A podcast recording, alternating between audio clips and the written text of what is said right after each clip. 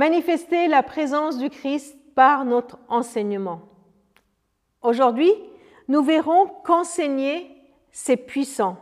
Je vous propose une lecture dans les épîtres, dans l'épître de Paul aux Corinthiens, la première, au chapitre 2, versets 1 à 5. C'est Paul qui parle et qui dit Quand je suis allé chez vous, frères et sœurs, pour vous annoncer le projet de salut révélé par Dieu, je n'ai pas usé d'un langage compliqué ou de connaissances impressionnantes, car j'avais décidé de ne rien savoir d'autre durant mon séjour parmi vous que Jésus-Christ, et plus précisément Jésus-Christ crucifié.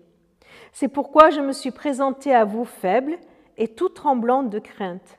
Mon enseignement et ma prédication n'avaient rien des discours de la sagesse humaine, mais c'est la puissance de l'Esprit divin qui en faisait une démonstration convaincante. Ainsi, votre foi ne repose pas sur la sagesse humaine, mais bien sur la puissance de Dieu.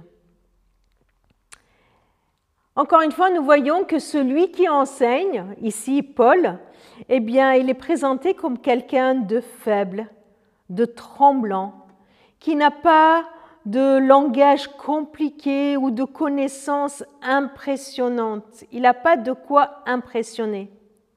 Son attitude et le contenu de son message sont là pour nous faire réfléchir. D'un côté, un prédicateur en enseignant faible, pas très éloquent. De l'autre, un message puissant. Si celui qui enseigne est faible, le message n'est pas faible. Bien au contraire, il est puissant. Comment comprendre cela? Eh bien parce que cet enseignement ne repose pas sur une sagesse humaine, mais sur la puissance de l'Esprit de Dieu. Le socle, celui qui inspire, est l'Esprit de Dieu, celui qui porte ce message. Alors c'est pour ça que ce message est puissant. Alors le résultat, c'est, que la foi des auditeurs ne repose sur Dieu et non pas sur celui qui enseigne. Magnifier Christ, eh bien, est là pour nous montrer que notre enseignement ne vise pas nous-mêmes, n'invite pas à regarder à soi, à dire aux uns aux autres, regardez la grande connaissance que j'ai de Dieu et voilà ce que je veux montrer, mais sur le Christ qui lui est puissant.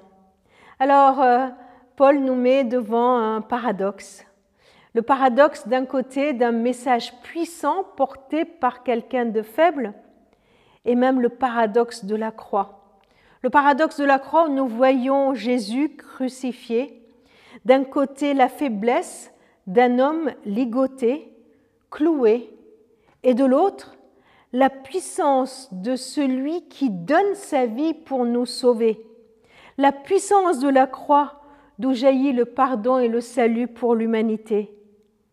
Magnifier Christ, manifester sa présence au monde, c'est vivre ce paradoxe à la fois dans notre faiblesse, porter un puissant message de l'Évangile, cet Évangile de l'amour, de la grâce de Dieu, cet Évangile si puissant qui peut et qui sauve aujourd'hui les êtres humains grâce à l'œuvre de Christ sur la croix.